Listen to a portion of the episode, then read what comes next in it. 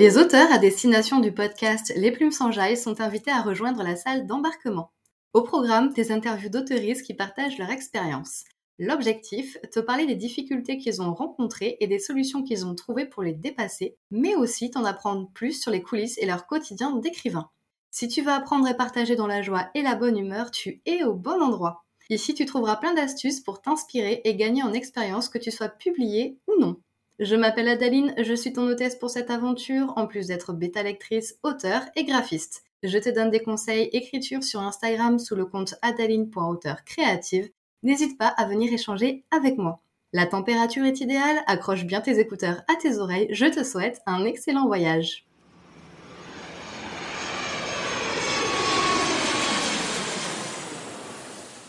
Bonjour Neil, comment ça va bien? J'ai bien prononcé, hein c'est va d'accord. Ah, Nell, pardon, Nell Pfeiffer. C'est Nell. c'est bon. Bah, Exactement. je suis très contente de te recevoir en fait pour ce tout premier épisode du podcast. Tu viens juste de sortir en plus ton, ton premier roman, L'Engrangetant, aux éditions Hachette. Euh, comment tu te sens du coup là, euh, là de suite après toute cette petite effervescence? Parce qu'il est sorti il y a quoi? Il y a une semaine, donc euh, deux semaines, mais je pense maintenant. Ouais, exact. Euh, ouais, ça passe. Oui, ça passe vraiment vite. ouais, il y a une grosse effervescence autour de la sortie de l'engrange-temps, donc euh, entre les rencontres, les dédicaces. Euh, donc c'était euh, vraiment intense. Là, je viens juste à peine de rentrer euh, au Canada, donc enfin, je me pose, je souffle et je me rends compte de ce qui s'est passé aussi. Donc non, c'est c'était vraiment super chouette. C'est ça, tu réalises en fait après coup finalement. Sur le moment, tu es un peu dans le dans l'excitation, tout ça, tu te laisses porter, mais du coup, tu réalises pas vraiment en fait. un peu sur un comme dans un rêve, non, quelque chose comme ça. Enfin, es là sans être là. ouais, sur un petit nuage. C'est vrai que, bah, en fait, j'ai pris le tout assez calmement parce que je suis de nature très très calme. Euh, donc, je réalisais ce qui se passait, mais d'un côté, c'est vrai que tout s'est enchaîné tellement vite euh, moi, je suis arrivée à Paris le 6, le jour de la sortie. Et euh, du 6 au 9, en fait, j'ai fait que bouger sur Paris entre les rencontres, euh, aller voir Hachette Roman, mes éditrices, les dédicaces, etc. Donc j'ai pu un peu souffler la semaine d'après parce que j'étais à Grenoble. mais c'est vrai qu'à chaque fois que je viens en France, de toute façon, c'est toujours un petit peu le, le rush de toute façon. Donc là, enfin, je vais pouvoir correctement me poser, réfléchir à mes autres projets aussi. Là, c'est bon, c'est parti. Je suis vraiment contente. D'accord. Ah oui, parce qu'en fait, euh, jusqu'à présent, le travail que tu as fait avec euh, tes éditrices, c'était à distance. Tu les avais jamais rencontrées en vrai, en fait. C'est ça la magie d'aujourd'hui, je trouve. C'est on peut travailler à distance, c'est génial, en fait. Bah c'est ça. On a toujours fait euh, soit par mail, soit par Zoom. Et là, c'était la première fois que je rencontrais mon éditrice en vrai et qu'on a eu un vrai trois heures de discussion sur le, le, tome 2, par exemple, sur les choses qui, qui vont être à améliorer. Et, euh, et là, c'était super chouette d'enfin pouvoir discuter euh, en face à face, quoi. Mmh, c'est ça. In real life. oui, c'était trop bien. Alors, petit instant confidence.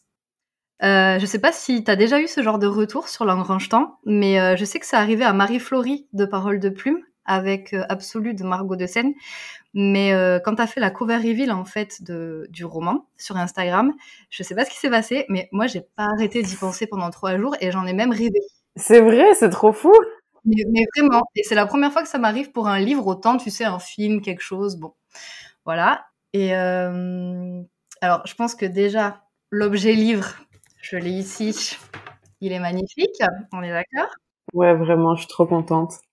Euh, en fait, ouais, je voudrais vraiment commencer par le travail d'Achette en fait sur euh, sur le livre parce que tu es euh, graphiste et photographe, moi aussi, et c'est vrai que du coup, même sans être professionnel de l'image ou autre, c'est vrai que quand on adore la lecture, ce genre de livre, c'est quand même assez, voilà, on a envie de l'avoir dans la bibliothèque quoi. Et donc, on est sur un relié avec Jaspage, page de garde illustrée. Exactement. Et pour ceux alors qui sauraient pas trop euh, ce que c'est exactement ces termes, moi j'ai des auteurs, des jeunes auteurs qui, qui nous suivent. Donc relié en fait c'est euh, ben, un livre avec une couverture euh, rigide et des pages reliées entre elles par des points de, couture. c'est différent et un peu plus haut de gamme en fait qu'un livre broché qu'on retrouve plus couramment en fait en librairie et dont la couverture est souple en fait et les pages reliées par de la colle. Voilà, c'est pas exactement la même technique. On est sur quelque chose d'un petit peu plus travaillé, en tout cas, sur le relief. Et euh, le jaspage, c'est quand les tranches du livre sont colorées, euh, voire avec des ornements, comme sur le tien, en fait. Et il y a aussi un petit signet, donc euh, le marque-page ruban, le fameux. Ils ont fait, ils ont pas fait les choses à moitié. Mais du coup, est-ce que on t'a consulté pour la création justement technique un peu du, livre, étant donné que toi tu es graphiste ou pas du tout? Pas du tout. euh, en fait, on m'a dit, donc c'était en février euh, que j'ai découvert qu'on allait faire un relié avec l'Engrange Temps. Euh, moi, j'avais eu une rencontre. En fait, je voulais une rencontre pour parler de la communication du livre. C'est vrai que donc là, ça faisait quelques mois que j'avais signé chez Hachette Roman, et c'est vrai que dans les premiers temps, je me demandais vraiment à quelle sauce j'allais être mangée. Dans le sens où je me demandais qu'est-ce qu'on allait faire avec mon livre, comment on allait c'est la communication avec. J'avais reçu la première esquisse de la couverture mais même à ça, on n'avait pas consulté avant, dans le sens où moi, j'avais envoyé un mood board au départ euh, sur le style que moi je voulais. Donc, euh, en disant, bon, bah, j'aime bien euh, tel style de couverture, moi, je vois ça, ça, ça. Euh, voilà euh, les, les illustrateurs que je pense qui pourraient être cool, ou du moins leur style que, que j'aime bien. Et en fait, euh, on m'a dit OK, merci, euh, on te recontactera pour la suite. Et finalement, j'ai reçu juste euh, du jour au lendemain une, une esquisse. Ah tiens, voilà, cadeau, voici l'esquisse de l'engrangetant pour la couverture. Qu'est-ce que t'en penses? Quand on m'a envoyé l'esquisse, on m'a pas dit c'était qui l'illustratrice. Donc je me suis dit mais qu'est-ce qui s'est passé? Pourquoi? Et en plus, du coup, on était parti sur justement le, le visuel donc de Sophie qu'on voit là. Et je me suis dit, bon, bah, c'est cool, ils ont respecté mon avis. Enfin, l'esquisse était super belle, déjà en couleur un petit peu, etc. Et donc là, j'ai demandé euh, donc qui était la personne qui avait fait la cover. Donc c'est Célia Bourdet. Et son, elle avait déjà fait un travail euh, sur euh, avec eux, avec euh, Yeni, juste avant. Et ça, son, son travail est vraiment fou. Enfin, j'étais trop trop contente. Mais voilà, on m'a pas consulté. Après, du coup, on m'a consulté pour savoir si j'aimais bien, parce que si j'aimais pas, j'aurais pu dire non, on aurait pu aller sur quelque chose d'autre. Donc si j'aimais bien, euh, et finalement, j'ai, en vrai, j'ai rien eu à dire parce que je me suis dit, bah ouais, bon, en vrai, c'est parfait. Et euh, au niveau du relief, en fait, c'est un peu pareil, dans le sens où, euh, donc début février, j'ai une rencontre avec mon éditrice et la chargée de com, et où là, on m'a dit, on va faire un relief avec ton avec ton livre. Je me suis dit, oh mon dieu, incroyable. C'est ça. Euh, J'étais hyper choquée, comme pour être euh, choquée un premier auteur euh, dont son roman va sortir euh, dans une émission. Et, et du coup, j'étais super contente, etc. Mais en fait, j'ai pas eu plus de nouvelles. Et parce que c'était un petit peu tôt, etc. Et moi, j'ai eu les premiers visuels de à quoi allait ressembler le relier fin mars début avril, en fait, on m'a vraiment envoyé des mock-ups, donc c'est-à-dire un, des visuels vraiment sur euh, donc euh, voilà la jaquette à quoi elle ressemblait, voilà on va faire le jaspage, va ressembler à ça et euh, le, les dorures sur le livre vont ressembler à ça aussi. En vrai, j'aurais pu dire quelque chose, mais en vrai, bah, je me suis bah, c'est cool, allons-y comme ça. J'aurais pu aussi dire des choses sur la maquette en tant que telle, mais en fait, j'ai pas eu beaucoup de temps. En fait, j'ai quand on m'a envoyé la maquette sur me disant, oh, bah voilà, c'est ça les entêtes de chapitre, c'est ça, qu'est-ce qui qu'est-ce qu'il va avoir au niveau de toutes les fioritures qu'on voit dans le livre je me suis dit, bah, je vais encore avoir le temps de dire des trucs au moment où on m'envoyer le BAT. Euh, et finalement, en fait, c'est tellement allé vite que j'ai pas eu le temps de dire, ah, bah, par exemple, j'aimerais bien qu'on mette un peu plus l'emphase sur euh, les, euh, les aiguilles, par exemple, parce que on est beaucoup sur de l'ornement dedans, euh, de l'ornement floral, et moins sur les aiguilles. J'aurais, j'en aurais aimé plus, en tout cas. Mais c'est des petits trucs pour vrai où justement il y a que notre œil de graphiste qui voit quelque chose. Franchement, c'est toujours des mini affaires. On se dit ah bah peut-être si on avait poussé tel truc ou tel truc, mais euh, ça allait un peu vite. Euh, mais en vrai, je suis super contente du résultat quoi qu'il en soit. Donc euh. en fait, aurais aimé peut-être un peu plus d'accent sur sur le côté technique de l'horlogerie, peut-être, c'est ça? Parce que c'est vrai qu'il y a tout un univers visuel en fait hein, quand on parle d'horloge. Ouais, exact. Ouais, ben on le voit un petit peu du coup sur les dorures de de la couverture en dessous. Euh, mais c'est vrai que à l'intérieur du livre, en fait, on est resté sur quelque chose qui va être très ornemental. Et euh, c'est vrai que j'aurais aimé un peu plus de recherche au niveau, bah, c'est ça, des aiguilles, peut-être au niveau du de l'endroit où on a le les numéros de, de pages, peut-être à la place de faire juste un petit ploup ploup, euh, juste mettre des aiguilles. Mais je sais qu'on avait eu cette discussion où on m'a dit bon, on, va pas mettre d'engrenage ou on va pas mettre de euh, trucs un peu trop figuratifs pour que euh, ça soit considéré comme pas du jeunesse en fait, qu'on soit plus sur du young adulte, enfin du plus adulte. Donc euh, par exemple récemment on avait eu la sortie de Chasseur d'éclairs où là il était allé vraiment sur de l'engrenage Et là, justement, il voulait s'écarter un petit peu de ça. Déjà, je pense, pour pas que les deux se confrontent. Pour se différencier. Exact. Et, et du coup, pour pousser un peu plus le côté adulte, plutôt que on est des engrenages, on est steampunk, etc. Mais ouais, des petits rappels euh, euh, aiguilles, ça m'aurait plu. D'accord. Bon, la prochaine fois. Peut-être dans le tome 2, on sait pas, attention. ouais, c'est bah, pour le tome 2, je pense qu'on va garder exactement la même maquette, mais euh, peut-être euh, voir sur parce que ça reste qu'on a des engrenages aussi en, dorure, donc euh, oui. en vrai ça marche très bien. Mais très curieux de savoir ce qu'ils vont faire pour le 2. Carrément, c'est clair. Mais du coup, oui, donc ce, ce roman, c'est il y a de la magie. C'est basé autour des horloges. Donc on va se mettre un petit peu dans l'ambiance. Mhm. Attention, effet spécial. Voilà. T'as eu de, enfin, t'as eu l'idée en fait de, de ce roman en regardant un documentaire à la télé. Sur TikTok, sur TikTok. Ah, c'est sur TikTok, ouais, ah ouais, parce que moi j'avais vu un documentaire euh, bah, à la télé. Alors je sais plus par contre si c'était à l'Élysée ou si c'était à, à Londres en fait, à Buckingham. Je sais mm je pense qu'il y a dû y avoir les deux de toute façon. Et en fait, c'était un documentaire sur la personne ou les personnes qui étaient chargées de remonter les horloges en fait. Ok, ah oui, ben en gros c'est ça. Moi c'était vraiment sur euh, les métiers de l'Élysée. Ça a commencé en fait sur l'horlogère de l'Élysée euh, qui a remonté les horloges. Puis après il parlait de plein d'autres métiers, que ce soit sommelier, euh, chef de la logistique, etc. Et du coup de ces métiers dont on parle pas. Mais moi c'est vraiment le début en fait du du reportage commence sur l'horlogère de l'Élysée. Puis là mon cerveau il a fait what? Une nouvelle idée. il est parti. ouais. Donc euh, là, c'est ça, c'est ça qui m'a vraiment donné l'idée, euh, parce qu'en vrai, j'ai toujours aimé l'horlogerie, mais enfin, ça m'était pas venu à l'idée de faire euh, une histoire dessus, quoi.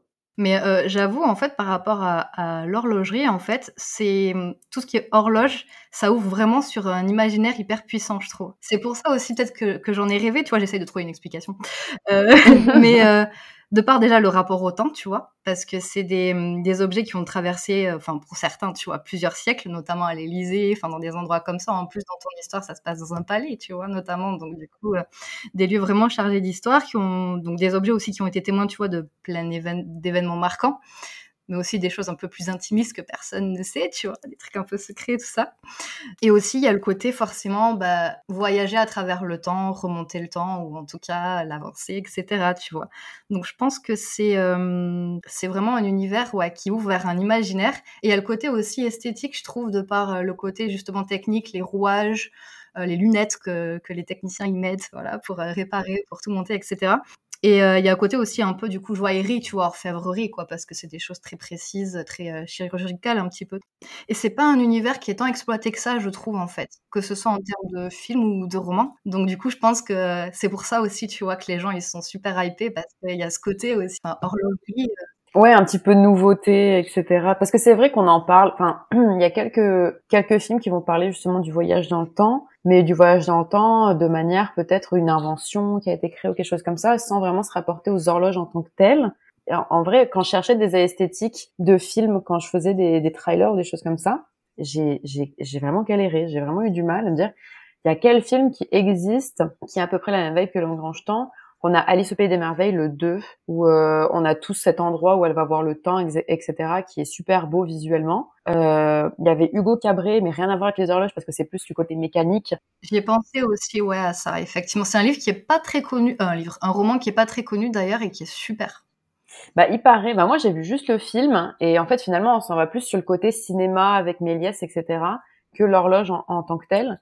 Et, euh, et c'est vrai que euh, ben on n'en parle pas tellement. Il y a Rouge Ruby qui parle du voyage dans le temps, qui euh, je sais qu'on m'en a beaucoup parlé de ce fameux ah bah c'est un rappeur aujourd'hui parce que il y a du voyage dans le temps, mais là encore une fois on ne parle pas d'horloge. Donc en vrai c'est vraiment venu comme un cheveu sur la soupe parce qu'après j'ai toujours aimé les horloges mais plus le côté le côté steampunk en fait avec justement les rouages etc j'ai toujours trouvé ça très très beau et c'est vrai que euh, j'aurais jamais pensé vraiment créer quelque chose sur les horloges avant de voir ce fameux reportage euh, TikTok. Euh.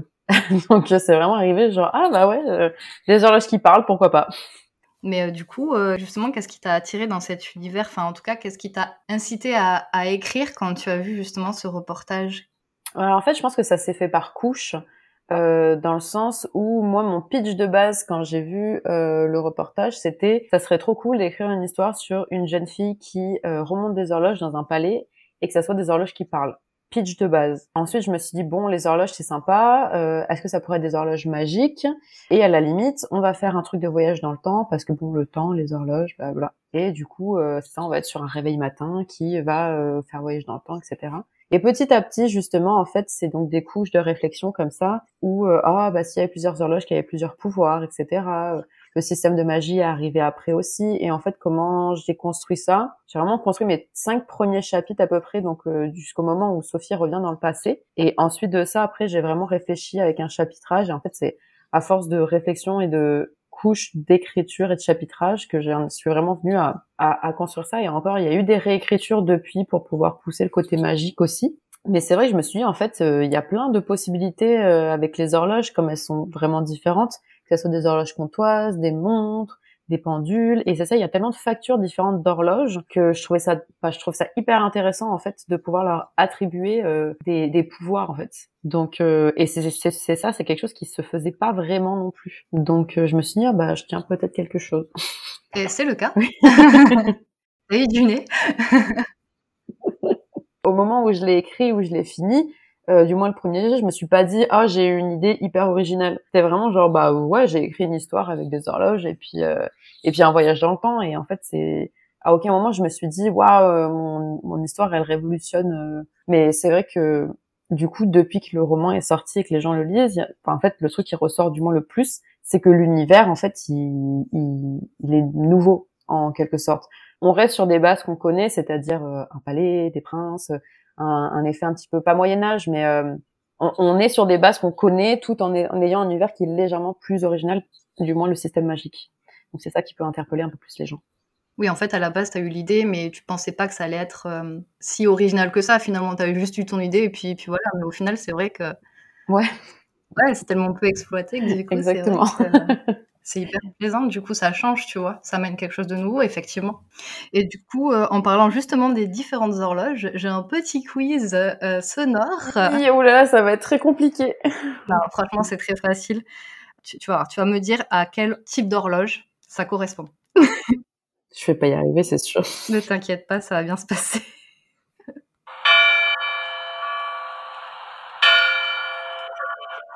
Et ça, c'est un clocher. Voilà. Bon, tu vois, ça va. Oui, c'est bon. Plus particulier. Ça, c'est un coucou. Et ensuite, alors, celle-là.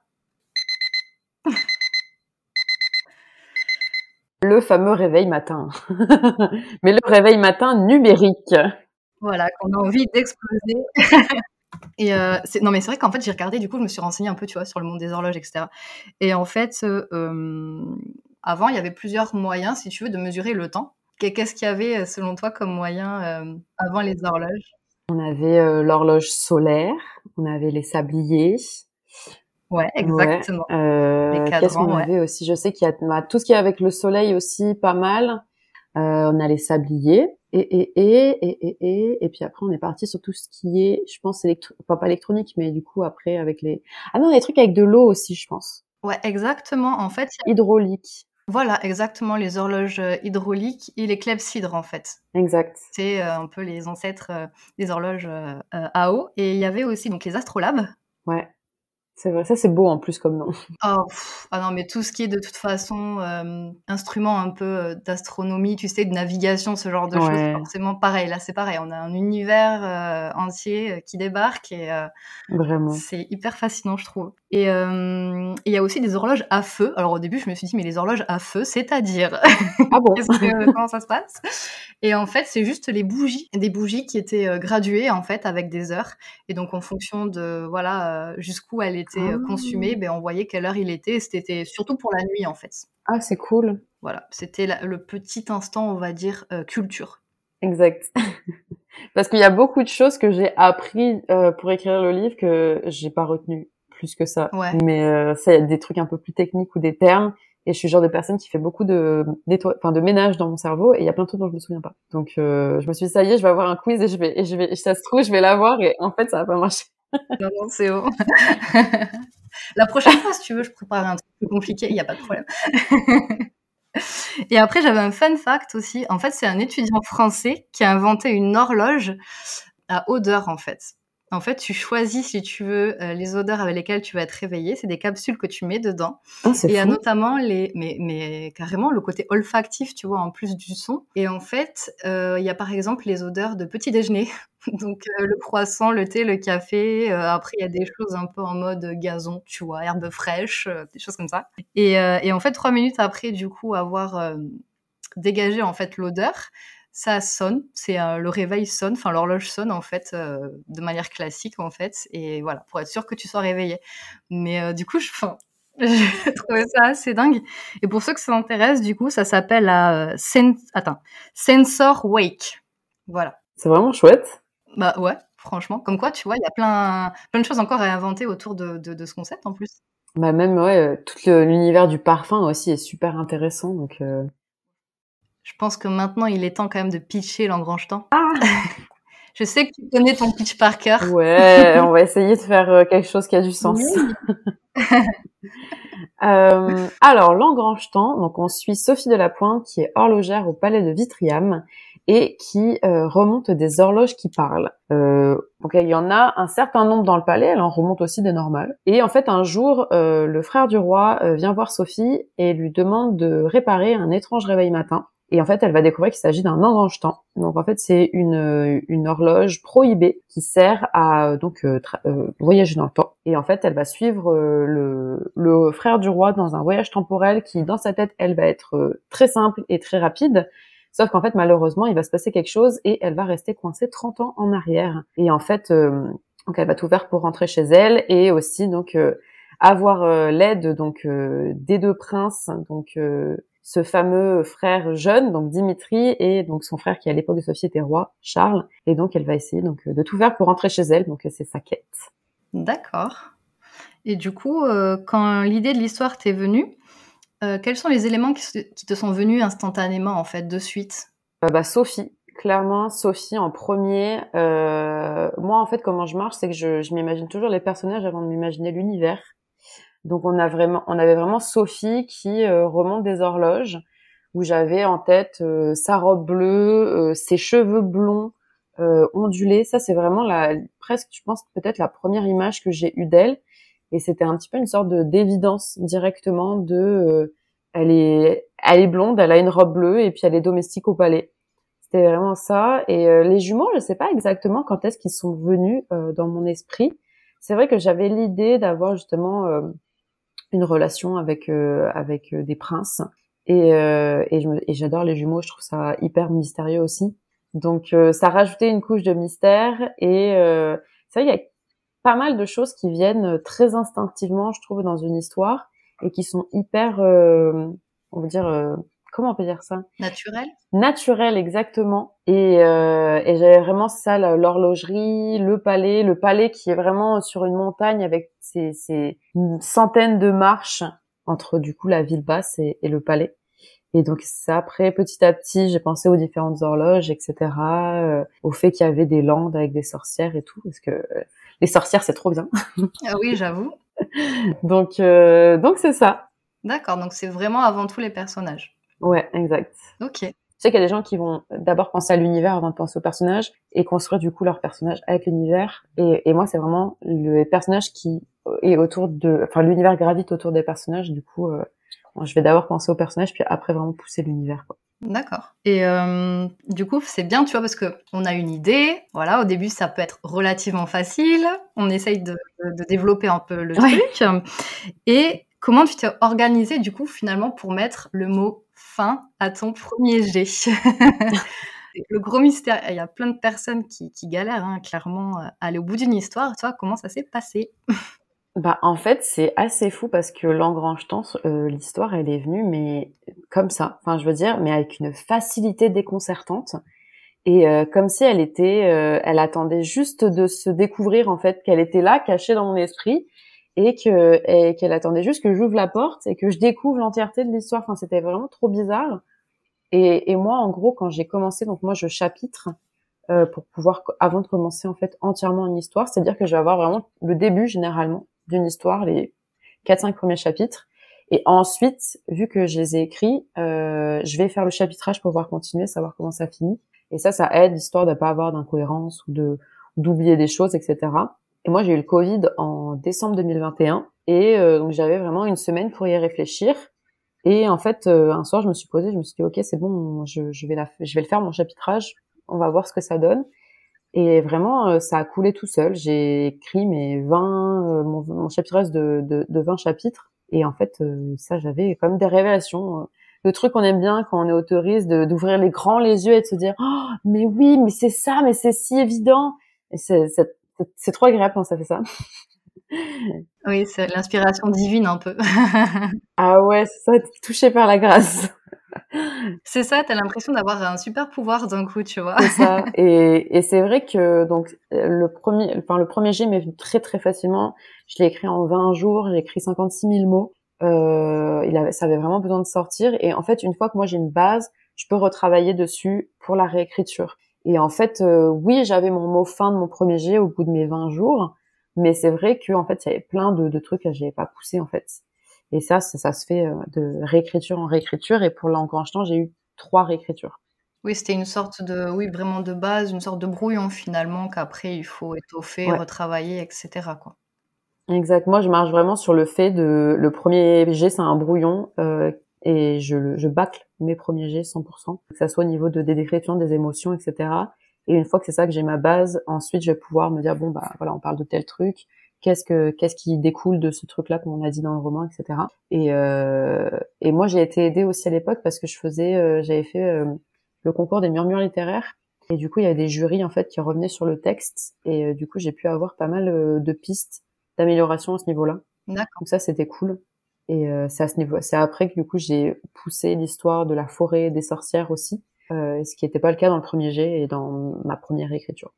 D'accord. Oui, tu as eu en fait un avis professionnel sur ton roman et du coup tu as pu le retravailler en fonction en fait.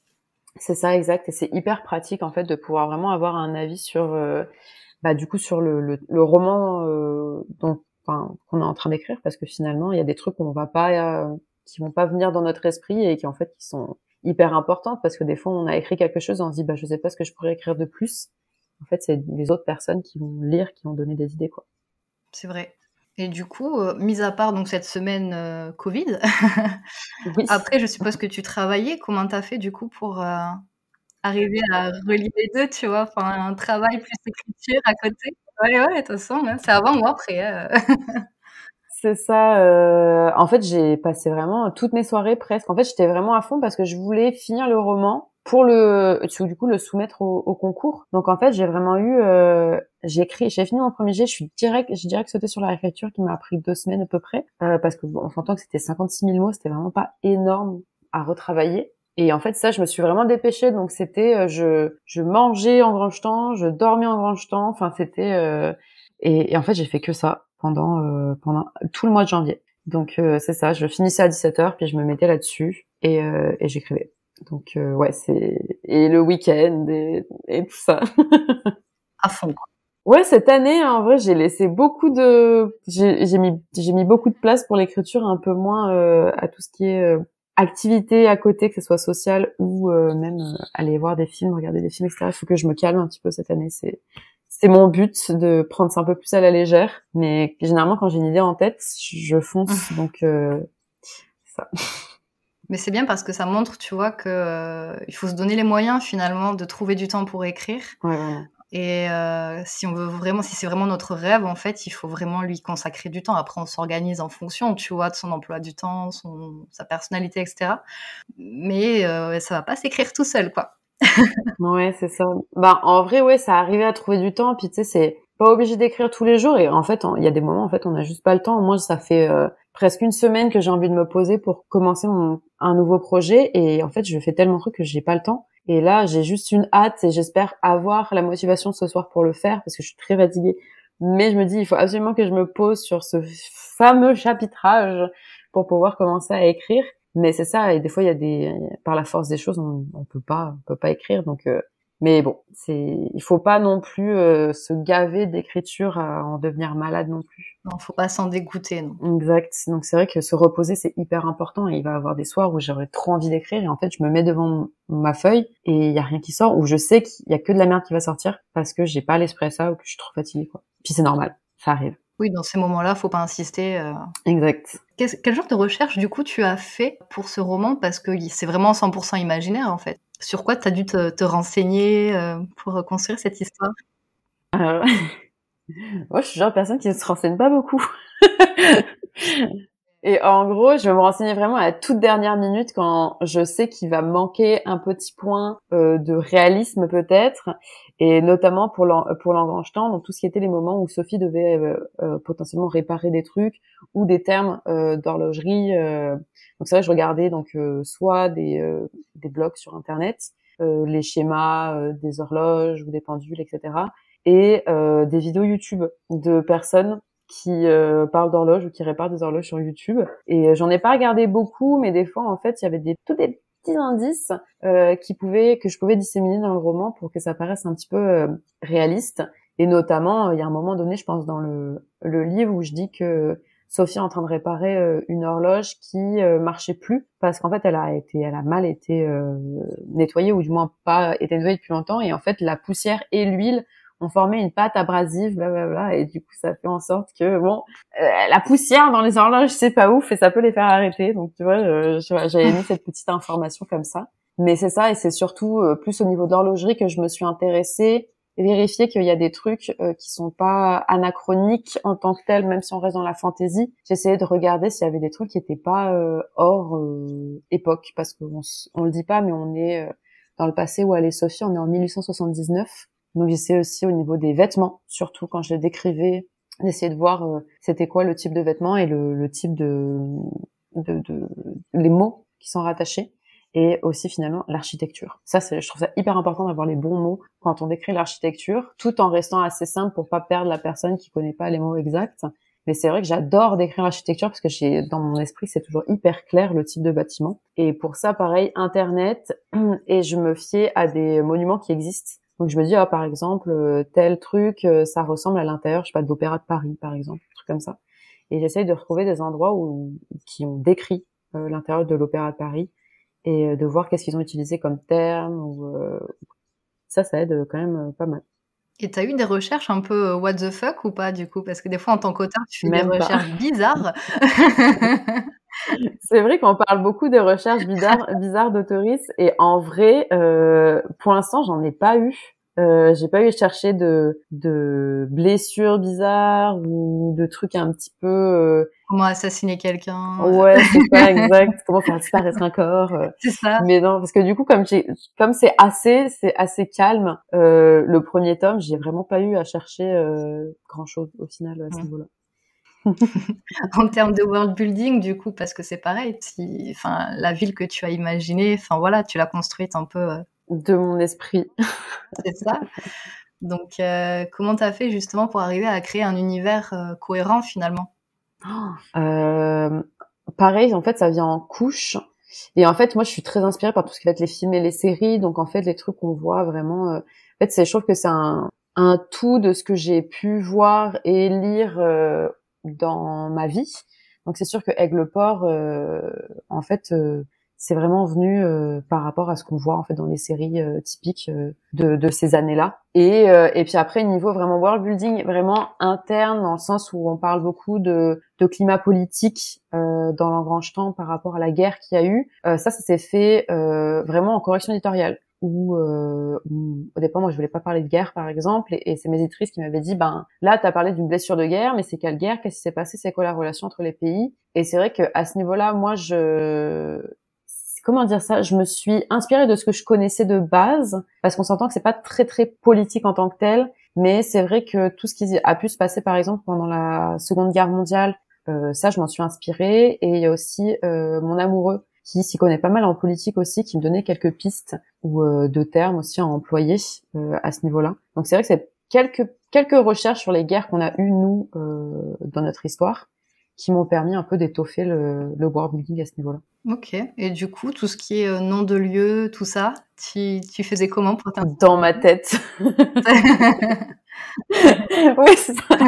Tout ce qui est euh, les oranima ou les noms euh, de famille ou les choses comme ça, c'est vrai que je réfléchis. Le oranima, ça, je l'ai fait en. J'avais tout un, un, comment dire, un papier avec bon bah je voudrais que mes horloges s'appellent euh, c'est des horloges animées donc or horloge de Anima et anima animé. Donc au final, c'est tout plein de petits mots en fait que j'ai réussi à mettre exactement à mixer ensemble en fait. Donc au départ, c'est vrai que pour par exemple en branchetant aussi, je sais plus ce qu'il y avait d'autre, euh, mais tout plein de petits termes en fait. Et du coup, j'écrivais qu'est-ce qu'était vraiment l'objet. Et du coup, j'essayais de piocher des mots clés pour essayer de faire des, des termes ensemble. Aigle-port, ça m'est venu littéralement comme ça. En fait, c'est ça quand j'écris. Des fois, il y a des termes qui vont venir vraiment euh, comme un cheveu sur la soupe en disant ah bah ça va être ça. Et il y a d'autres où je vais peut-être un petit peu plus chercher pour pouvoir faire des mix de mots et sinon, il existe un très bon site qui s'appelle euh, Fantasy Generator Name ou Name Fantasy Generator pour tout ce qui va être les noms de peut-être plus les noms de famille. Moi, je vais l'utiliser parce que des fois j'ai des petits blancs. Mais c'est vrai qu'après j'ai des noms de famille que j'essaie de raccrocher par rapport au monde de l'horlogerie, donc de la pointe par une pointe de d'aiguille par exemple, ou euh, des fois on a des lapiques. Je sais que j'en avais une comme ça. Mais des ouais et de Farewell c'est venu aussi pareil le nom des jumeaux comme un cheveu sur la soupe pareil. Donc euh, des fois il y a des trucs qui vont venir vraiment euh, hyper euh, naturellement et d'autres on va essayer de faire des petits mix de mots pour essayer de, de sortir de nouvelles choses. Et là du coup tu nous as parlé de ton amoureux intéressant en fait de tu vois de, de parler un petit peu des, des, proches. Alors ça peut être oui euh, son copain sa copine ou euh, meilleur pote ou des fois ses parents tu vois. Mais euh, est-ce est-ce que tes proches ont, ont, joué un rôle un peu des fois quand, quand tu bloquais tu vois pour te pour te débloquer ou te donner leur avis ou juste des fois ils comprennent pas trop ce que tu fais? Ça peut arriver aussi mais ils te soutiennent tu vois. C'est un peu obscur mais ils sont là. Donc euh, ben moi ils m'ont enfin ils m'ont vachement soutenu. Enfin ils étaient hyper compréhensifs quand je disais oh, bah désolé euh, aujourd'hui moi je vais écrire euh, je vous rejoindrai ce soir ou on fera quelque chose demain par exemple parce que moi il faut que j'écrive. Donc ça ils ont été très très compréhensifs avec ça. Moi j'ai toujours été un petit peu dans ma bulle niveau réflexion. Il y a quelques fois j'en parlais du coup à mon copain sur certains trucs. Et d'ailleurs il a joué un rôle central sur le l'intrigue du tome 2 où je bloquais mais à un point euh, fou à me retourner le cerveau. Et, euh, et justement, euh, il m'a dit, donc il connaissait, il a jamais lu L'Enfanchetant encore, mais il connaissait le plot vraiment quand même hyper bien parce que finalement je lui en parlais tout le temps. Et il me dit, ah bah telle chose qui se passe dans le tome 1, est-ce que ça n'a pas une incidence sur le tome 2 Et là je me suis dit, oh, mais oui, mais exactement, c'est trop ça en fait. Et donc là, franchement, le, la fin du tome 2 et, et toute la résolution du truc, c'est grâce à son idée à lui. Donc ça, je suis trop trop contente, donc il m'a vraiment bien aidé sur ça. Et euh, j'ai un meilleur ami euh, avec qui, euh, qui qui, qui m'aide en fait depuis que j'ai commencé à écrire. Où euh, en fait, euh, moi j'écris depuis vraiment 2014, donc c'est lui au départ qui était vraiment au courant que j'écrivais, etc., qui me donnait des idées. Et en fait, pour euh, l'engrange temps, il m'a aidé. Donc lui, il a lu vraiment la première version. Et c'est lui qui m'a donné des pistes en me disant ah bah telle scène par exemple on pourrait la faire de telle manière à la place pour que ça soit un peu plus. Euh, il est un peu comme moi, il a plein d'idées tout le temps etc. Un peu même des fois un peu plus farfelu que les miennes. Et du coup il a de super bons conseils et euh, il y a toute une scène sur la fin où, où Sophie va imprégner euh, des Oranima. La façon dont ça a été fait, c'est son idée à lui. Donc moi j'avais une idée de base qui n'était pas vraiment ça, et finalement lui m'a donné une autre piste qui était un peu plus cohérente. Donc ça, lui, il a toujours été là pour moi. Ma mère avait lu aussi temps pour pouvoir le corriger avant d'envoyer en maison d'édition. Et euh, mais sinon c'est tout. Vraiment mon copain, ma mère, euh, mes amis l'avaient lu aussi. Mais c'est vrai que euh, j'ai vraiment surtout trouvé du soutien sur sur Instagram après. Oui, c'est vrai. Sur Instagram, ça aide beaucoup, ne serait-ce que pour se motiver à écrire, pour oui. faire des rencontres aussi. Enfin, avoir des conseils, c'est vrai que c'est génial pour ça. Franchement, euh, parce que l'écriture, c'est avant tout quand même un peu, enfin, solitaire, et du coup, c'est vrai que s'entourer un peu de personnes qui comprennent euh, ce qu'on fait, c'est quand même pas mal. Et euh, du coup, est-ce que tu as eu aussi des, bah, des doutes à un moment donné? Tu sais, des fois, tu es là, bon, bah, est-ce que j'écris, c'est de la merde, j'y arriverai jamais, je suis nulle, ou pas. C'est vrai que j'ai, alors, j'ai jamais eu des pensées très très négatives sur mon roman ou sur ma façon d'écrire quand j'écris de la merde, je le sais. et puis je, mais mais je sais que je peux faire mieux. Euh, parce que je sais qu'en fait, un... contrairement à la photographie, si ta photographie est moche, bon, à pas la refaire, tu peux pas vraiment la retravailler si vraiment elle est mauvaise. Mais en écriture, enfin, il y a, en fait, on peut tellement mettre de couches et de couches et recommencer, etc. en fait, c'est pour ça que mes premiers jets ils sont brouillons parce que je sais que ça se retravaille en fait à l'infini jusqu'à ce que ça soit publié. Et donc c'est vrai que si j'écris un chapitre vraiment merdique, je sais que de toute façon ça sera retravaillable et, euh, et que l'important c'est vraiment l'idée à la limite qui est vraiment ancrée dedans. Et euh, mais par contre j'ai douté à un moment donné parce que en fait ça parle du voyage dans le temps et, euh, et c'est hyper compliqué. Et en fait au départ j'étais vraiment en me disant bon bah je vais écrire quelque chose de facile. Sauf que le voyage dans le temps, en fait, c'est pas c'est pas facile du tout parce qu'il faut éviter les paradoxes. Et c'est vrai que tout à l'heure on parlait de la façon de se renseigner. Je me suis renseignée un petit peu sur le voyage dans le temps quand même et essayer de, de voir justement c'était quoi les possibilités pour pas qu'on ait de paradoxes. Euh, qu'est-ce qui se passe, etc. Donc on va découvrir dans le roman comment j'ai fait, parce que techniquement c'est un truc que découvre Sophie aussi de comment marchent réellement les engrange-temps. Et euh, mais c'est vrai que c'était compliqué et ça pouvait mener à des paradoxes. Et en fait, à un moment donné, euh, quand j'étais dans ma réécriture, je pense numéro 2, j'ai vraiment une sorte de brainstorming avec ma meilleure amie qui avait lu le livre et, euh, et on en parlait et je disais mais en fait je sais pas comment faire pour régler telle telle situation euh, je voudrais potentiellement faire ça et en fait c'est ça. C'est si on veut faire quelque chose il va falloir en fait faire en sorte de de modifier un peu soit ses personnages soit son intrigue pour faire en sorte que que ça marche. Et des fois euh, notre esprit il est vraiment très euh, ancré sur une idée qu'on veut pas laisser. Et finalement bah faut la laisser aller pour arriver à débloquer le truc qui nous qui nous bah, qui nous pose problème quoi c'est vrai que des fois, on a une manière de penser qui nous bloque un peu, en fait. On a l'impression qu'il n'y a pas d'autres possibilités, en fait, et on s'en rend même pas compte. Le sujet, justement, du voyage dans le temps, je voulais l'aborder. Selon toi, euh, quand on écrit un roman avec du voyage dans le temps, hum, quels sont les points, en fait, importants auxquels il faut faire attention? Ben, En fait, il faut penser au fait que euh, chaque chose, si on est sur la même ligne temporelle, chaque chose que va faire ton personnage va avoir une incidence sur le futur. C'est ça, faut et, tout calculer en fait. Ouais. Et du coup, en fait, mettons, euh, t'as une personne qui vient chercher euh, ton personnage dans le présent, mais cette personne, en fait, si tu changes le passé et que cette personne, mettons, on va dire, euh, soit elle change euh, dans son passé à elle ou qu'elle meurt avant qu'elle vienne chercher la personne, elle viendra pas chercher ton personnage dans le présent. Donc, il faut pas trop qu'elle change pour qu'elle puisse, parce que sinon, si la personne, si ton personnage principal revient dans le présent, il y a deux, il y a un doublon de personnes.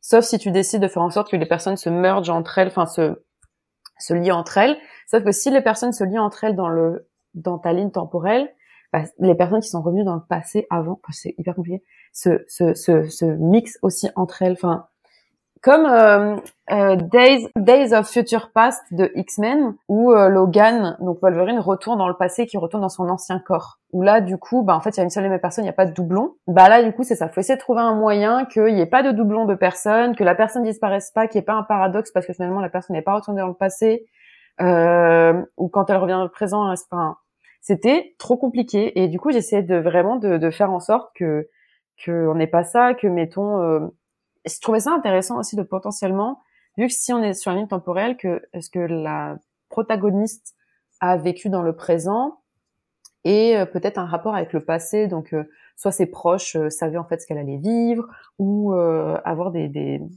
des rapports en fait entre le passé et le présent parce qu'on est ami. Bref, c'est des nœuds au cerveau. En fait, c'est pour, euh, c'est pour les auteurs qui s'ennuient, en fait, les voyages dans le temps. c'est, euh, Ah ouais, c'est pour aimer euh, se faire des nœuds au cerveau, quoi. Parce qu'en fait, finalement, il faut penser à tout. Et c'est ça. Et en fait, le, le plus important, je dirais, c'est, c'est se, c'est s'informer sur quelles sont les possibilités de pas faire de paradoxe temporel, quels paradoxes temporels existent pour, pour essayer de les éviter aussi, ou à la limite contrer avec notre propre univers et l'expliquer concrètement de ah bah pourquoi ça ça se passe pas? Parce que dans cet univers-ci en fait ça se passe comme ça et pas comme si enfin, donc ça arrivait à contrer les paradoxes avec des possibilités de notre propre world building j'avais vu un, un, reportage aussi où il montrait justement que c'était relativement possible en fait de, de voyager dans le temps. Qu'on avait je sais pas des prémices tu vois techniques des connaissances mais que pour l'instant on n'avait pas les moyens tu vois de mettre le truc en place. Mais du coup je trouve ça assez hallucinant tu vois. Alors je sais pas comment ils font par contre euh, Bah, je me dis, si on n'a pas inventé la téléportation, je me dis que voyage dans le temps, ça peut être compliqué. Ouais, c'est ça. Mais je trouve ça assez hallucinant, en fait, que ça puisse éventuellement, tu vois, être possible.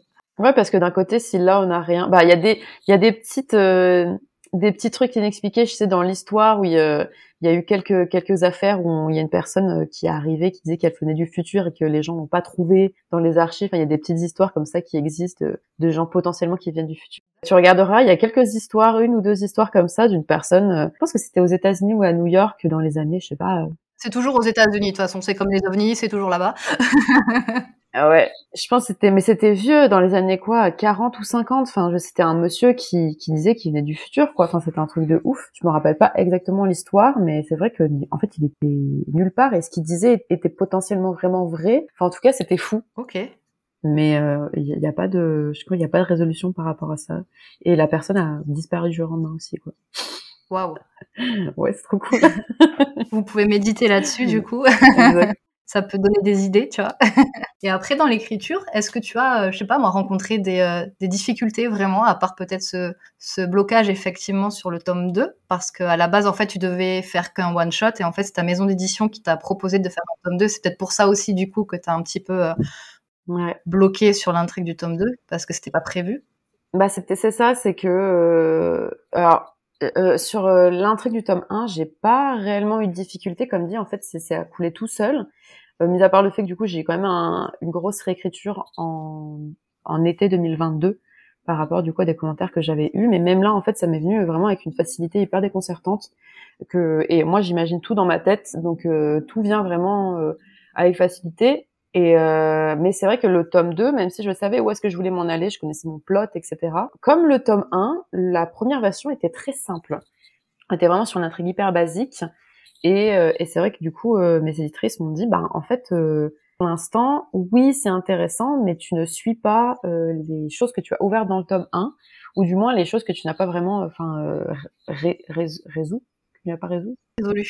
Résolu, merci.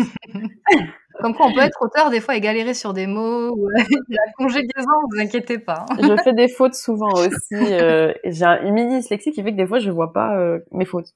Ouais, tout pareil. exactement. Euh, peu importe, c'est l'histoire c'est la façon d'écrire, pas les fautes. et, euh, et au final, c'est ça. Donc c'est vraiment plus mon tome 2 qui m'a posé problème parce que en fait, j'avais pensé le tome 1 comme un one shot. Et même si le s'il y avait eu juste un, tome de langue en fait, ça aurait pas suffi. Et je pense qu'il y a beaucoup de gens qui auraient été très très frustrés, euh, que ça soit euh, au niveau de, du, des personnages que de l'univers. C'est qu'en fait, l'univers est tellement vaste que faire un tome, en fait, ça aurait été trop trop dommage. Et encore, tu vois, là, le tome 2 va sortir et, euh, et je pense qu'il y a encore tellement de choses à explorer que je peux pas tout explorer dans le tome 2. Il y a matière. Ah ouais, il y a trop matière. Et je sais que j'ai vu une chronique dernièrement qui disait, ah, euh, il y a un système de magie spécifique au-delà du fait qu'il y ait des horloges, qui est sur euh, quatre piliers de magie, qui est l'ombre, la lumière, la nature, le sang. Ok, original. On a des sorciers d'ombre, des sorciers, donc c'est l'obscurcissement, ça s'appelle. Euh, on a la transcendance qui est la magie du sang, l'essence qui est la magie de la donc de la nature, et le dernier donc la magie de la lumière qui est le miroitement. D'accord. Donc ça c'est vraiment donc les trois magies, enfin les quatre magies que j'ai créées. Mais en fait on m'a dit ah bah c'est trop c'est trop intéressant. J'espère que dans le tome 2 on en parlera. Ben pas trop parce que c'est pas ça le pitch. Mais potentiellement peut-être dans un autre euh, un tome compagnon etc vraiment pousser ce côté euh, plus magie que horloge pour être hyper intéressant. Et euh, je me suis égarée dans ce que j'ai dit. je suis vraiment partie sur autre chose. du coup, ça fait partie, oui, des difficultés que tu as eues un petit peu pour écrire. Est-ce que c'était la question initiale à la base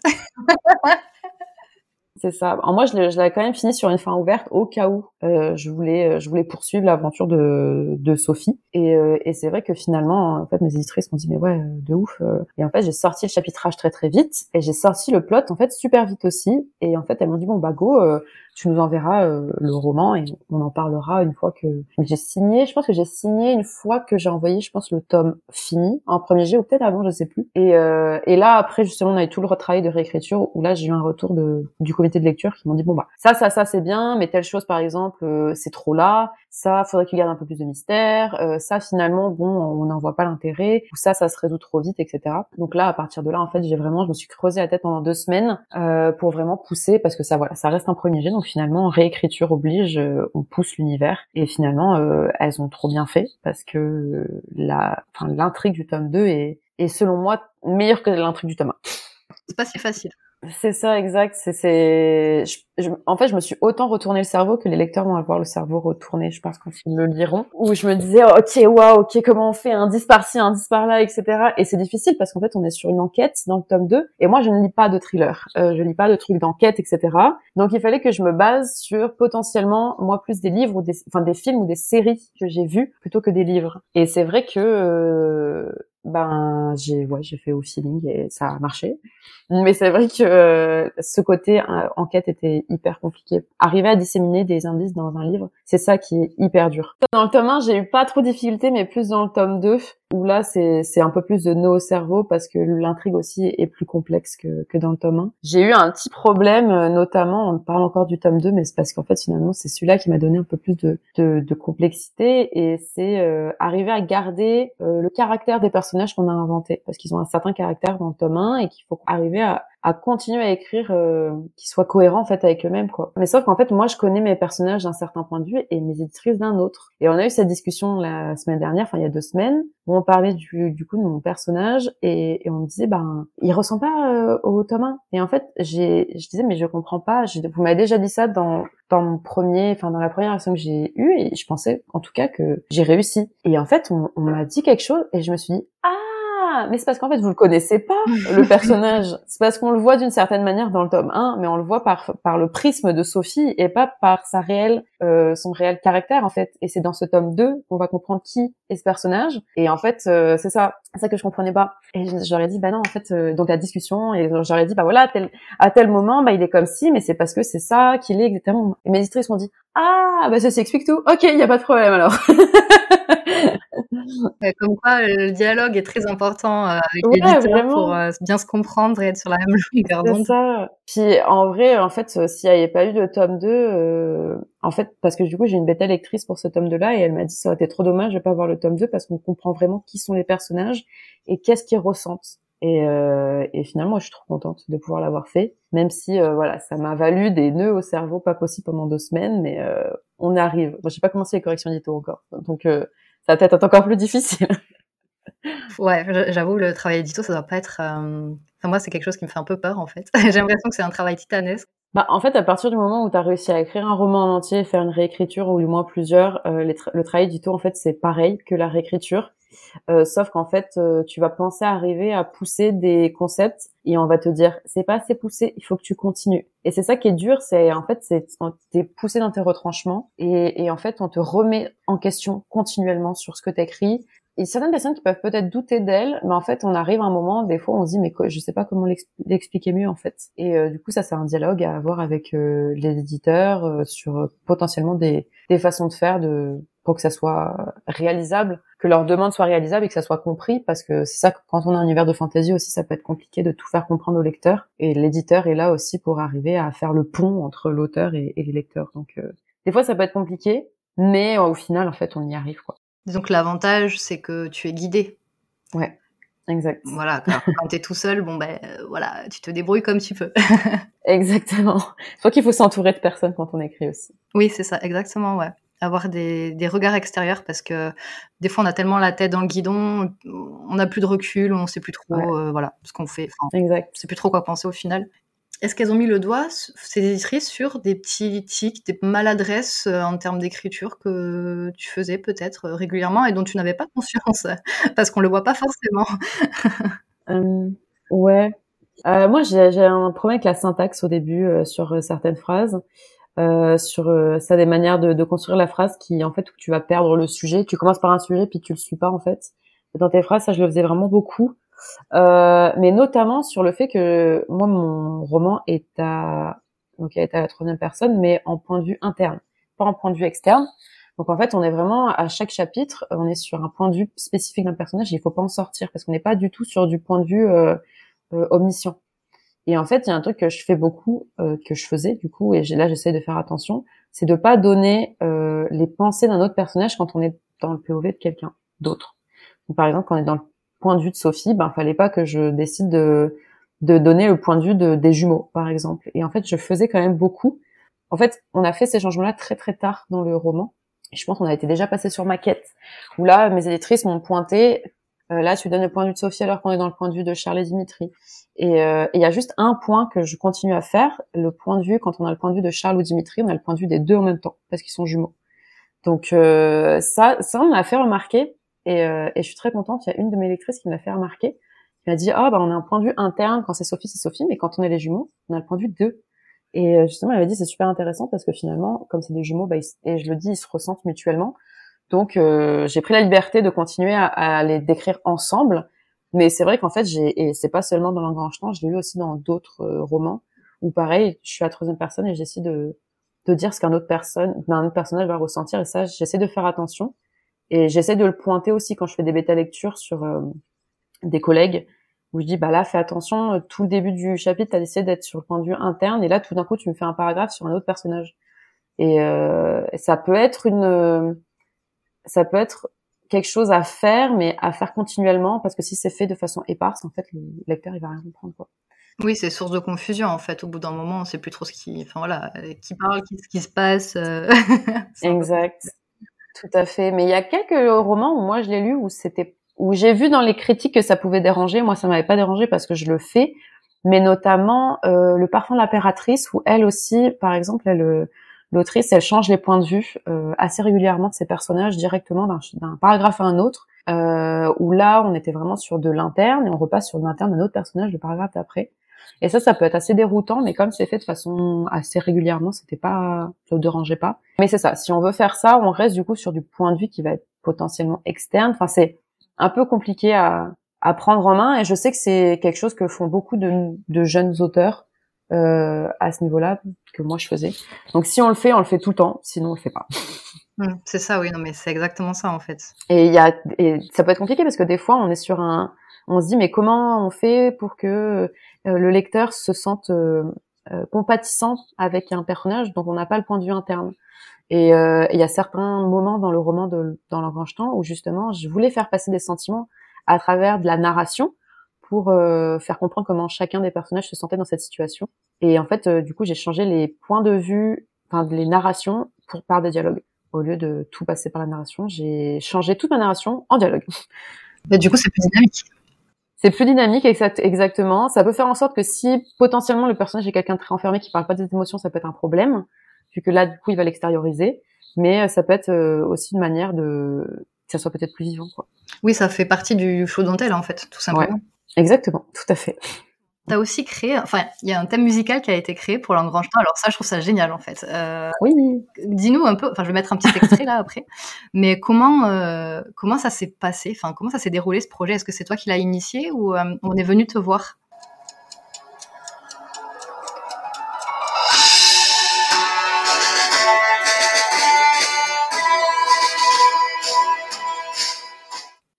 C'est la sœur de mon amoureux, qui est compositrice. donc euh, c'est une, une, super musicienne, etc. Et elle, euh, donc qui s'appelle Orlan, elle adore en fait là en ce moment, elle, elle compose beaucoup avec euh, une petite bande d'amis, etc. Et puis ça l'inspirait beaucoup de pouvoir faire un, un thème pour l'engranchement. Et c'est drôle parce que c'est quelque chose qui m'était déjà venu à l'esprit en me disant ah ça serait vraiment cool qu'elle me fasse une musique, mais j'avais jamais osé lui demander parce que c'est quand même beaucoup de travail. Et en fait un jour euh, elle me dit bah ouais moi ça m'intéresse trop euh, de faire un thème pour l'engranchement. Euh, donne-moi tes inspirations etc. Puis je t'en fais un quoi. Et donc je lui ai envoyé toute la playlist de l'engranchement que j'avais faite. Et, et du coup, bah, en fait, c'est elle qui a décidé avec ses amis qu'est-ce qu'ils allaient faire. Et au final, bah, j'ai adoré. J'ai vraiment pas donné trop trop mon avis sur le sur le truc. Peut-être euh, à certains moments, je me suis dit ah bah peut-être une réverbération à ce niveau-là, ça pourrait être cool, ou euh, oh des bruits d'horloge à ce niveau, ça peut être sympa. Mais sinon, c'est tout elle qui a initié le truc. Tu lui as fait un petit brief quand même? Bah c'est ça, je lui ai envoyé juste euh, mes inspirations, enfin les, les musiques que je trouvais qui allaient bien avec euh, avec le style du, du, roman. Et aussi je lui ai envoyé le roman. Elle a peut-être lu quelques pages histoire de, de, se mettre un peu dans le bain. Et, et puis elle m'a elle m'a fait ça, ça. Ça a pris un petit mois là. Puis après, voilà. D'accord. Ouais, parce qu'il faut que ça colle bien en fait à l'univers. Sans, avoir lu le roman, c'est vrai que c'est pas évident. Quoi. Ouais, et finalement, c'est quand même mission réussie, quoi. Euh, elle est vraiment, euh, la musique, elle est pile poil dans le dans le style du, du roman, donc c'est vraiment super. Ce que je trouve bien, c'est qu'effectivement, on retrouve euh, le son en fait des horloges, forcément. Ouais. Et après, à un moment donné, un peu après une minute, là, ça, ça part en puissance, tu vois. Ça part. le côté très calme au début, et puis après, bim, allez, on y va. Ça envoie. Exact. C'est ça que j'aime beaucoup euh, et c'est euh, c'est quelque chose qui se passe beaucoup dans les musiques que j'écoute. Il y a notamment Ursine Vulpine euh, qui fait ça, qui a un, un, côté très doux qui va durer une ou deux minutes, avec un énorme une énorme montée en puissance sur les fins de, de ses chansons. Et, et ça, je trouve ça trop cool en fait. Ouais, c'est tout en progression en fait. Ouais, Exact. Donc euh, ouais, j'ai eu beaucoup de chance. Et mais je sais que elle de son côté, euh, enfin elle s'éclate à faire ça. Elle encore euh, là, elle a partie, elle est partie à son compte, mais jusqu'à il y a quelques mois, elle était encore à l'école. Donc d'accord. C'est bien du coup, on pourra faire appel à elle si éventuellement on veut. Exactement. Si il y a des autoristes qui veulent avoir des une musique pour leur roman, c'est Obsidian Melodia. Ouais, sur sur Insta du coup, c'est sur Instagram exactement. Je le mettrai en note. Ouais, Obsidian Melodia, c'est ça. Ok. Parce que c'est vrai que du coup, ça permet de développer l'univers, tu vois, en dehors du simple roman, en fait, de l'écriture. Tu as fait, justement, je vais aborder les, dédicaces, je fais des dédicaces. Tu as fait notamment, du coup, des cartes personnages. Oui. Ça, c'est pareil, tu vois, ça permet de rendre un peu l'univers euh, plus vivant en dehors du, texte. Et euh, je trouve que même quand on vient en dédicace, tu vois, on vient dédicacer son livre, avoir euh, une petite carte, un marque-page, quelque chose, même des tampons, tu vois, comme Margot de Seine, elle fait. Je trouve que du coup, ça permet de rendre un peu plus réaliste, en fait, l'univers. Exact. Ouais, ça me donnait vraiment à cœur les cartes personnages. C'est quelque chose que font beaucoup les, euh, les Américains euh, pour tout ce qui est les box, etc. Les, Lumi, les Illumicrate ou les All Crate, euh, où justement, en fait, ils font des cartes de tarot pour certains romans. D'accord. Et j'ai toujours trouvé ça trop trop cool. Et c'est vrai que ça change des marque-pages que je trouve qu'en fait on en a à la pelle. Et, euh, et là, je trouve que c'est ça, on, on, ça donne plus de consistance à l'univers. Et justement, je trouvais ça assez important, euh, de, de que, que, les gens puissent avoir euh, leur personnage préféré en, en carte. Et donc là, c'est, j'avais fait appel à Fanny Venambre, donc qui m'a fait les illustrations pour les personnages. Et après, c'est moi ensuite qui a fait la carte, etc. Par rapport à ce qu'avait fait Hachette Roman pour euh, du coup pour euh, pour le style du roman. Mais c'est vrai que là, les, pour le prochain, pour le tome 2, euh, j'ai demandé à mes éditrices d'avoir carrément Célia qui fasse euh, les, les, cartes, donc l'illustratrice en fait de, des couvertures. Où là, je leur ai dit, bah les cartes, ça a plu à tout le monde et tout. moi, ça me plairait vraiment de pouvoir vraiment avoir une vraie illustration du personnage en dehors de ce qu'on voit, en dehors des, des, des pages de garde en fait parce que finalement Hachette Roman a fait un, un marque-page donc euh, des jumeaux via donc l'illustration qu'on avait d'eux euh, dans le roman et c'est vrai que oui c'est cool mais euh, avoir vraiment une carte et, et, un personnage en tant que tel en dehors de, du roman en fait je trouve ça trop trop bien donc je vais pousser carrément ça et si Hachette veut pas je le ferai encore de mon côté c'est l'avantage oui. d'être graphiste exactement et du coup au niveau des dédicaces Comment tu te sentais juste avant en fait euh, de les faire et comment ça s'est passé? Enfin, ça doit être particulier comme moment. Ouais, en fait, j'étais pour. Alors, j'ai fait une rencontre le 6, j'ai fait une rencontre influenceur où là, j'étais un petit peu stressée euh, et en plus, je suis arrivée 15 minutes en retard. Bravo. Donc, je suis arrivée. Ouais. j'ai. En fait, du coup, c'était la première fois que j'étais à Paris toute seule. Il fallait que je prenne le métro toute seule et j'étais vraiment impressionnée. J'avais un petit peu peur. Je suis partie un peu plus tard en fait de la maison, limite en fait dix minutes trop tard. Je suis arrivée à l'hôtel, donc ils avaient réservé un endroit dans un hôtel. Et il y a déjà tous les influenceurs qui avaient commencé leur book nook. Et je me suis sentie trop mal. J'arrive, j'étais comme ah bonjour, désolée du retard. et, euh, et finalement, j'étais assez stressée. Je, disais à, Mélanie qui euh, qui fait partie de la communication de, de Hachette Roman, qu'est-ce que je fais, comment ça se passe? On m'a dit ben, on peut aller les voir à leur table, discuter avec euh, avec eux, leur signer leurs exemplaires. Ça, je me suis armée de mon petit stylo et je suis allée les voir. Et c'est vrai que bon. J'arrive à mettre un masque de sociabilité, même si de base je suis pas très sociable, et, y arriver à engager la conversation parce que j'ai peur des blancs. Donc je vais toujours trouver des, des sujets de conversation parce que j'ai vraiment horreur que les gens parlent pas. Donc euh, ça a pris un trois heures, on a vraiment fait un rencontre, c'était vraiment super franchement. Euh, on m'a posé des questions sur le roman, on a parlé de livres, etc. Donc vraiment cool. Et euh, ensuite ma première première dédicace c'était à Lille le vendredi, où là j'étais un petit peu stressée euh, parce que finalement il y a voilà, il y avait des gens qui m'attendaient. Enfin, on arrivé au Furet du Nord, il y avait déjà des gens qui attendaient. Ça m'a rajouté un petit stress en me disant, voilà, il y a des gens qui m'attendent. Ça, c'est génial. Même si ça stresse, tu te dis, ah, il y, a des gens, ça va. je suis pas toute seule. Bah, grâce au réseau, j'étais contente parce que je savais qu'il y avait quand même certaines personnes qui allaient venir et puis on en parlait, euh, les gens me faisaient des stories en me disant ah bah qui vient à Lille, etc. Donc je savais qu'il y a des gens qui voulaient venir. Puis j'étais bien accompagnée, du coup j'avais donc Mélanie et Élise euh, Giraudot euh, qui m'a accompagnée. Elle avait posé un jour off pour pour venir avec moi, donc ça c'était trop cool. Donc j'étais pas toute seule. Puis en fait les dédicaces c'est tellement intense que qu'en fait on n'a pas le temps de stresser plus que ça. Les premières personnes ça peut être un peu stressant et je sais que les personnes en face aussi sont stressées. Donc euh, on, on, arrive vraiment à dire ah je suis stressée puis je dis bah moi aussi je suis stressée. Finalement euh, c'est tout stress quoi. ouais. Et finalement, euh, j'ai eu donc la grosse rencontre et les dédicaces à Paris le samedi, où en fait, je vais encore le répéter, mais comme je suis quelqu'un de très très calme, j'ai pas trop eu de j'étais pas très très stressée. Euh, juste avant, j'avais rencontré plein de copines autoristes, donc euh, ça a permis euh, de vraiment mettre dans le bain. Ouais, t'étais dans un bon ça. et en fait, il y a vraiment eu, donc il y avait un libraire avec moi pour la rencontre. Et il y a vraiment eu, je pense, un 15 minutes où on était assis devant tout le monde pendant qu'ils étaient en train de, de tous se placer. Et moi, du coup, je discutais avec le libraire, mais c'était un peu bizarre parce que finalement, t'es assis devant tout le monde, puis ils te regardent tous ça être un peu bizarre. Tous les yeux braqués sur toi. c'est ça. Et en fait, c'est venu, c'est venu tout seul et euh, et c'est vrai que non, j'étais pas hyper stressée, donc euh, c'est ça. Mais j'ai pas le stress facile non plus, donc euh, c'est pour ça. Ça c'est bien. Ouais. tu peux m'en donner un peu, ouais. s'il te plaît Merci. un petit peu. Merci beaucoup. Est-ce que du coup, il s'est passé des trucs un peu lors de ces dédicaces, un peu émouvants ou drôles, parce que des fois, il y a des anecdotes de dédicaces, tu vois, assez croustillantes. Est-ce que toi, tu as déjà euh, eu... J'ai fait une faute dans un prénom ah. euh, à Paris.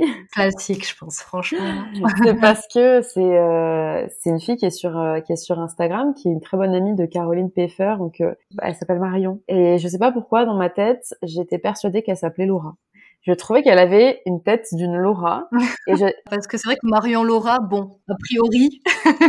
Il y a aucun rapport. Et je sais pas pourquoi. Et, euh, et je suis en plus quand je suis sur Instagram, généralement je lis pas en entier les, les noms des gens sur Instagram si je leur parle pas énormément. Et on avait elle avait potentiellement déjà interagi avec moi sur Instagram, donc je savais qui elle était. Mais euh, mais j'avais vraiment potentiellement jamais lu son nom en entier. Il est pas compliqué son nom. Hein. C'est je pense que c'est Marion Van ou un truc comme ça. Mhm. Et, euh, et elle arrive et il y a Caroline à côté. Je dis ah salut comment ça va euh, et, et je vois Marion. Je dis toi tu t'appelles Laura. Puis elle me dit non je m'appelle Marion. Je dis, ah, j'étais persuadée que tu t'appelais Laura, je sais pas pourquoi, mais t'as une tête de Laura. On commence à discuter, et sur le livre, je marque pour Laura. Elle me dit non, c'est toujours Marion. je me sentais trop mal. Et là, t'as Laetitia, t'as Laetitia Lajoigny qui arrive, donc euh, l'autrice. Et elle me dit, ah, moi, ça m'est déjà arrivé, t'inquiète pas, euh, mais entre parenthèses, non, Marion oups. du coup, j'ai marqué non Marion, oups. Et j'ai dû marquer un truc bon voyage dans le temps. Moi, j'en aurais bien besoin, en tout cas, euh, quelque chose comme ça. Puis, euh, puis euh, voilà, j'ai su après que ça l'avait bien fait rire. Donc, tant mieux, ça, ça donne une petite. Ouais. Bah, honnêtement, ça te fait vraiment un truc ultra personnalisé, du coup, tu vois ce que je veux dire? Et puis, tu as un, moment, du coup, assez, ouais, effectivement drôle qui est lié à cette dédicace. Donc, je trouve que finalement, c'est plus un petit bonus, finalement, que quelque chose, tu vois. Tout à fait, c'est ça. On, s'en souviendra longtemps. Je, pense que je continuerai à raconter jusqu'à ce que j'en ai une encore plus drôle. Ouais. Mais c'est vrai que ça a euh, déjà failli m'arriver de nouveau euh, quand j'ai fait mes dédicaces à Lyon la semaine dernière, où on parlait de Farandole et de Sophie. Et euh, la personne m'a dit bon bah je viens faire dédicacer ce roman pour une amie qui s'appelle Amandine et on parlait de Sophie et j'ai commencé à faire un grand S. Je me suis dit ah, non elle s'appelle Amandine elle s'appelle pas Sophie. j'ai refait un A par dessus essayant de suivre le S mais ouais euh, faut vraiment que je fasse gaffe parce que j'ai le il suffit que tu parles de quelque chose avec une personne pour que ça empiète sur euh, sur ce que tu vas écrire parce que finalement les gens te parlent en même temps que tu écris ça peut être un peu déstabilisant, quoi. Oui. Mais sinon, euh, ça s'est bien passé et euh, on m'a offert un, un, super fan art aussi d'une d'une amie sur euh, sur Instagram qui s'appelle Flavie, je pense que c'est ça. Oui. Et parce qu'elle s'appelle pas du tout comme ça sur Instagram, donc à chaque fois quand les noms sont pas pareils que les prénoms. Oui, il faut switcher. et elle j'adore son travail et, et elle m'a offert un super fan art, donc ça j'étais trop trop contente. Donc c'est plein de petites attentions, rencontrer aussi des gens qu'on ça fait longtemps qu'on discute avec sur Instagram, que tu as des personnes en fait tu connais pas leur euh, leur visage parce qu'en fait ils mettent pas leur visage sur Instagram, tu, donc tu connais leur nom Instagram. Puis elles arrivent vers toi, tu les connais pas, elles te donnent leur prénom, ok cool, nan, Ah bah je suis telle personne sur Instagram. Ah là là bah oui bah on discute quand même depuis plusieurs mois, enfin. en compte de, de certaines personnes, tu mets des visages sur des noms Instagram, quand même chouette. Et euh, du coup le faut que j'arrête de dire du coup, je pense. le rendez-vous avec les influenceurs, en fait, ça se passe comment? C'est euh, donc des, des bookstagrammeuses, hein, je suppose. Elles ont le, le livre, elles l'ont déjà lu, en fait, quand elles te rencontrent. Voilà, et l'idée, c'est quoi? C'est de créer une conversation, et après, elles en parlent un peu sur leur réseau, etc. Ouais. D'accord. En gros, c'était des services presse avec les partenaires de Hachette Roman. Donc en fait, euh, tout le monde a, tous les gens qui voulaient recevoir, donc euh, l'ont reçu. Ils ont un Discord, etc. Où ils en discutent. Et en fait, là pour la rencontre, en fait, c'était une mise, euh, une, une, pioche. Donc il y avait 20 influenceurs qui étaient piochés au hasard et qui avaient lu le livre, du coup qui voulaient me rencontrer. Donc ils disaient qui veut y aller. Donc les gens se proposaient. Et donc en fait, il y a 20 personnes qui ont été choisies. ils n'avaient pas tous lu le livre. Il y en a certains qui l'avaient commencé, qui l'avaient pas fini mais je dirais il y a 70% des personnes qui l'avaient lu donc euh, c'est ça là c'était cool parce que finalement ils posent des questions sur le livre. Fallait faire attention parce qu'à certaines tables il y en a qui l'avaient lu d'autres qui l'avaient pas lu donc fallait pas spoiler non plus. Ah oui c'est clair. Oula. Ouais. Donc euh... des fois, tu avais des moments où c'était ah bah il y a tel machin, on bon bouge-toi les oreilles, qu'est-ce qui s'est passé, enfin pourquoi, donc euh, c'est rigolo de de parler de ça et vraiment d'avoir des personnes qui l'ont adoré et de pouvoir en discuter vraiment de vive voix euh, parce que finalement les dédicaces sont arrivées trois jours après euh, le la sortie du roman, donc il y a beaucoup de lecteuristes qui l'avaient pas lu, quoi. Donc euh, certaines personnes qui posaient des questions, en disant ah bah par exemple je l'ai adoré et tout, mais d'autres qui disaient bah je ne l'ai pas encore lu, donc euh, on verra. du coup, qu'est-ce que l'écriture t'apporte et qu'est-ce que ça t'a apporté du coup de sortir, enfin finalement de euh, réaliser ce rêve de publication? Parce que c'est des choses des fois dont on rêve depuis qu'on est tout petit. Ouais. Qu'est-ce que ça a changé quelque chose? T'as plus confiance en toi? Tu vibres plus? Je sais pas. Du coup, t'as plein de projets. Tu dis mais tout est possible. Je ne sais pas. Euh... c'est un peu ouais. Il y a un petit peu de tout est possible. Toutes les toutes les idées que j'ai. Allez, let's go, faisons-les. Donc ça c'est oui, ça c'est cool parce que finalement mes éditrices sont hyper ouvertes à, aux autres projets que j'ai. Donc euh, ça c'est cool. Bah c'est ça, c'est un petit peu euh, bon bah c'est quoi la suite en fait? D'accord. Maintenant qu'il y a le tome 2 qui est écrit, euh, qu'est-ce que tu peux nous proposer d'autre? Donc en fait, on a discuté de certains projets. Là du coup, je suis en train de réfléchir à un nouveau roman qui s'appelle Les de poussière et je veux que ça soit un one shot mais là c'est pareil, là c'est plus compliqué que la part de l'éclair euh pas n'importe quoi, qu'est-ce que je dis? Tu as écrit trop de romans, tu te mélanges. Voilà, c'est Exactement c'est plus plus compliqué que l'engrange-temps. Là, là, je galère sur la mise en place euh, du chapitrage et de l'univers. J'ai plein de trous dans ma tête sur euh, ce que je vais pouvoir bien pouvoir écrire. Mais elles étaient vraiment à fond dans le sens où c'est ben dès que tu peux nous proposer quelque chose, euh, un synopsis, le chapitrage et quelques débuts de chapitre, enfin envoie-le nous. Elles étaient vraiment trop trop à fond sur cette idée. j'ai potentiellement aussi la part de l'éclair que j'ai écrit justement avant l'engrange-temps c'est ton premier roman écrit en fait. Ouais, exact. Euh, où j'ai fait une grosse grosse réécriture l'année dernière pour pouvoir le proposer euh, une nouvelle fois parce que la première fois euh, ça avait été refusé par Hachette Roman. Puis là on m'a dit ben potentiellement peut-être si ça nous intéresse. Donc euh, ça en gros c'est pas tout de suite parce que c'est une trilogie et moi ça m'intéresse quand même d'écrire autre chose, vraiment quelque chose de nouveau. Euh, et donc euh, ça que je passe, c'est pour ça que je passe sur les cités de poussière et ensuite potentiellement dans un an et demi me remettre sur l'engrange temps une fois que j'aurai fini les cités de poussière. Donc euh, ça c'est cool parce sur la part de l'éclair. Ouais, exact. Donc finir les cités de poussière et me mettre sur la part de l'éclair. Ouais, exact. Qu'il n'y ait pas de confusion parce que. exact.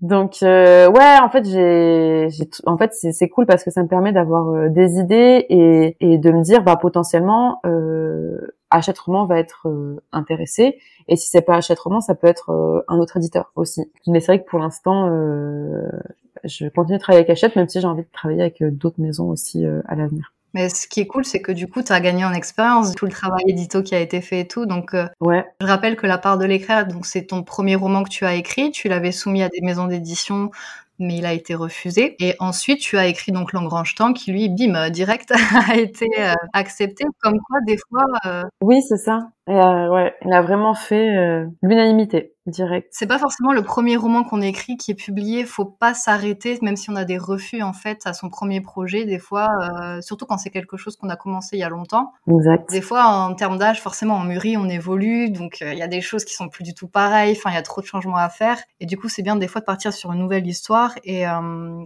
et parfois, c'est celle-ci finalement qui, est publiée en premier. Et du coup, après, on a l'expérience pour retravailler peut-être si on le souhaite le premier et ainsi de suite. Donc, Ouais, c'est ça. Il y a des projets où des fois peut-être les gens vont s'accrocher un peu trop et pas voir qu'est-ce qu'ils pourraient écrire d'autre. Parce que je sais qu'il y a beaucoup de gens qui euh, vont potentiellement travailler un roman et se dire bah je vais tout faire pour le faire publier lui. Mm. Bah des fois en fait on est peut-être même juste pas dans la tendance du moment. Je sais que ça marche de toute façon beaucoup par tendance dans les éditions, dans, les maisons d'édition. Donc euh, il y a des modes, c'est comme tout, ouais. Et ton histoire peut avoir euh, plein de potentiel et être vraiment super, mais en fait, euh, t'as plein de maisons qui vont dire, bah, ça se vendra pas parce que c'est pas le, c'est pas ce que recherche les lecteurs en ce moment. Donc euh, malheureusement, il y a ça. Mais il y a toujours l'auto-édition. De toute façon, je sais qu'il y en a beaucoup qui qui vont marcher comme ça, oui. histoire d'avoir vraiment la main mise sur tout tout le projet en tant que tel et pas euh, dealer avec une maison d'édition. Et c'est vrai que moi, l'auto-édition, on en parlait tout à l'heure, la paperasse, c'est vraiment pas mon genre, donc euh, ça c'est vraiment pas pour moi.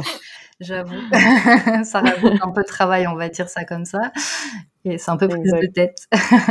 Pour les tendances, notamment, je vais prendre l'exemple de la cosimisterie. Euh, c'est quelque chose qui est très tendance en ce moment. Il y a une série qui s'appelle euh, Agatha Raisin ou Amish Macbeth, par exemple. C'est une autre qui est très connue. Euh, et il y a je sais pas combien de tomes, enfin il y en a plus de 20. Ok, ouais. Et en fait, moi, j'ai commencé à les lire il y a un ou deux ans. Et en fait, quand tu regardes la première publication, elle a eu lieu genre il y a 20 ans. Donc on est sur des rééditions. Ah ouais, c'est fou. Mais ça revient vraiment juste là. Exactement. Comme ces tendances, il les réédite avec des nouvelles couvertures, etc. Et là, ça cartonne. Alors qu'avant, peut-être que ça ne fonctionnait peut-être pas autant. Donc comme quoi. Ouais, ça marche vraiment par tendance.